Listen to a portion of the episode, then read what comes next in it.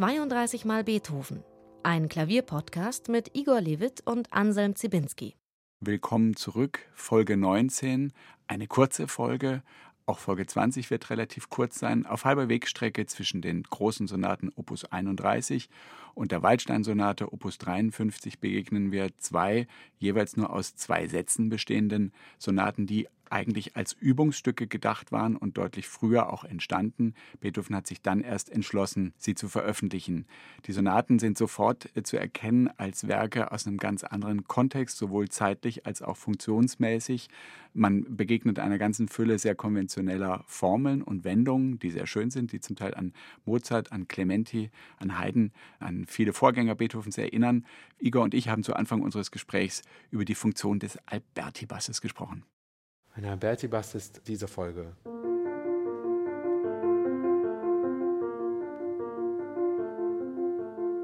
Die gängigste, fast trivialste Begleitfloskel, die es gab, benannt nach Domenico Alberti, irgendwie italienischer Komponist 1710 bis 46, der eigentlich als Komponist komplett vergessen ist, aber durch seine vielfache Verwendung genau dieser Begleitformel genau. berühmte, berühmte Beispiele Mozart. schönste Melodie rechts, aber links macht nur das. Ja. Das ist die berühmte Sonate Facile, KV 545, die C-Dur-Sonate von Mozart.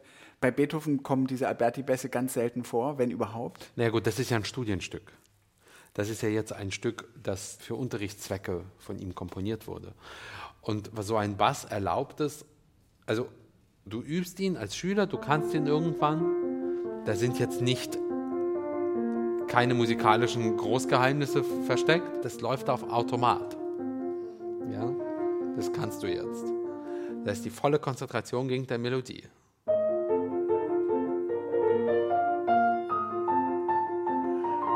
Ich kann dir nicht erklären, warum der hier jetzt steht, aber diese Sonate ist im Übrigen auch nicht ganz unheikel, aber doch eigentlich für Studienzwecke geschrieben und dementsprechend bedient er sich hier eines Materials, was sonst nie stattfinden würde.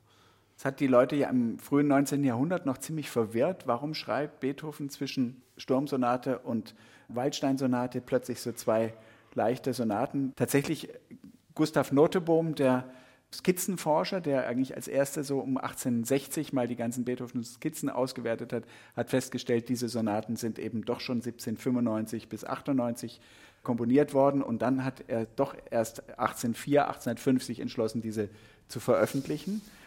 Die Theorien, warum diese verspätete Veröffentlichung überhaupt noch stattgefunden hat, gehen so ein bisschen auseinander.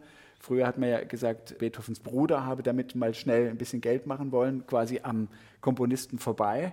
Inzwischen geht man beinahe davon aus, dass Beethoven vielleicht davon ausging, dass sein Ruf als ein avancierter Komponist inzwischen so weit gefestigt war, dass er das jetzt wagen konnte, solche Stücke an die Öffentlichkeit zu bringen, die ja auf eine ganz feine Weise sehr stilisiert sind und in sich ja auch sehr sorgfältig gewoben. Sehr, sehr sorgfältig gearbeitet, auch nicht frei von Reibung und auch Neuartigkeiten, so Triller-Geschichten. Er insistiert immer noch auf einer Idee mehrmals.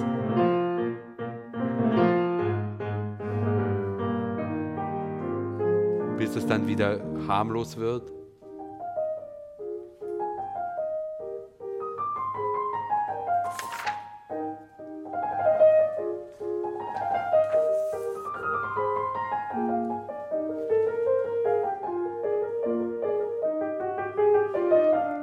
wird aus dem Alberto, Alberti-Bass wird doch was Melodisches.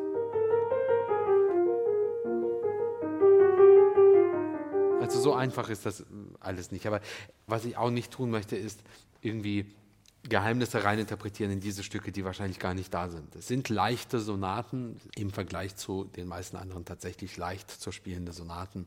Und es ist auch okay, dass es sowas gibt. Ja? Meine Lieblingsstelle in dieser Sonate ist wahrscheinlich das Ende des ersten Satzes, das ist so genial geschrieben. Das, äh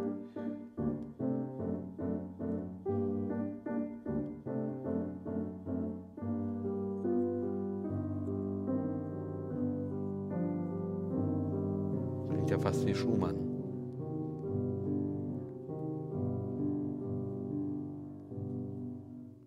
Aus.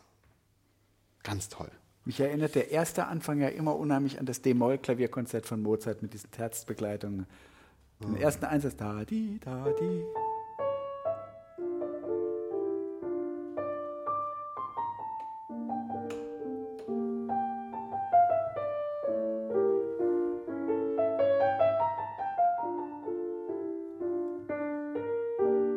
Ja. Du hörst einfach Sachen, die ich nicht höre. Also man hat auch wirklich so ein bisschen so ein Flashback-Gefühl. Man kommt zurück, diese Klangwelt ist auch absichtsvoll enger. Man sieht das ja auf Ja. dem Notenbild. Es hat auch nicht diese extremen Kontraste, auch nicht diese kleinteiligen auch keine, die, auch nicht die. Polyphonie und auch nicht sozusagen diese, diese Mehrstimmigkeiten, sondern es ist sehr klar strukturiert, sehr klar geschrieben, leicht lesbar. und verlangt doch von dem jungen Klavierschüler oder der Klavierschülerin unheimlich viel an Geschmack und an Vor allen Dingen gestalterischer der, Subtilität. und der, der, der nächste Satz, je nachdem wie schnell man ihn spielen will, auch ein hohes Grad an Virtuosität. ich würde davon ausgehen, dass du ihn eher zügig nimmst. Oder? Ja, ja, ja, ja. ja. Zu deiner Zeit hat man es noch anders gemacht. Ne? Ja. Wir sind sowieso in einer viel ruhigeren Zeit aufgewachsen. Wir haben noch auf der Straße gespielt. Und dann. Hast du? Ja. Da hat man noch Knorke gesagt. gab auch nur zwei Fernsehprogramme. Genau. Ja. Und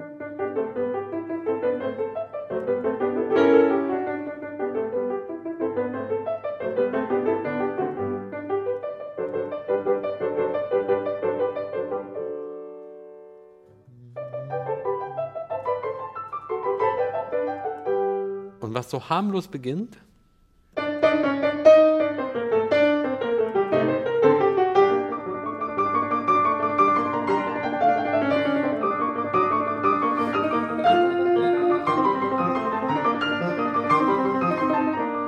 wird relativ wild. Und das meine ich, je nachdem, wie schnell du ihn spielst, verlangt das auch eine ganze Menge. Das ist gar nicht so leicht. Auch die Alberti-Bässe haben Auch die plötzlich Turbo Alberti-Bässe, an. weil, sie- weil sie sowas, sowas ähm, nee, Opus 7, was wir hatten, sowas Naturhaftes bekommen, so, so, so Wirbelsturmartiges. Und die durchzuziehen, die Hand wird auch ein bisschen müde. Also das äh, erfordert schon einiges, aber macht unheimlich Spaß.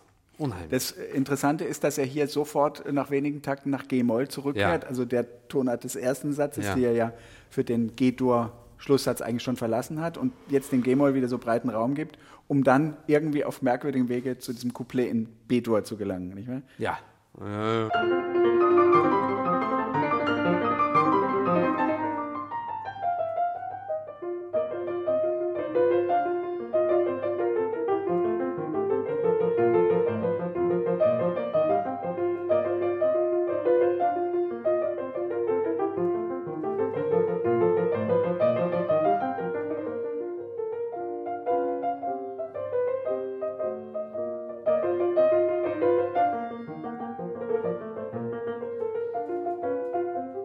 so weiter. Also man merkt, es ist lyrisch, es ist Und bevor er in den. Refrain zurückkehrt, bei Takt äh, 78 ist er plötzlich nochmal in G-Moll. gell? Das wird dann Genau. Äh,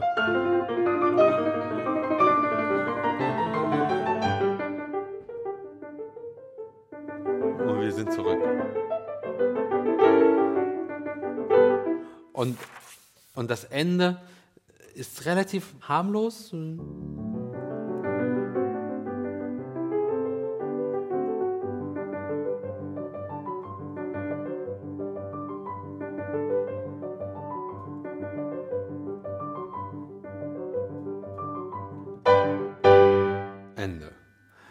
Und dann kommt die Sonate 49.2.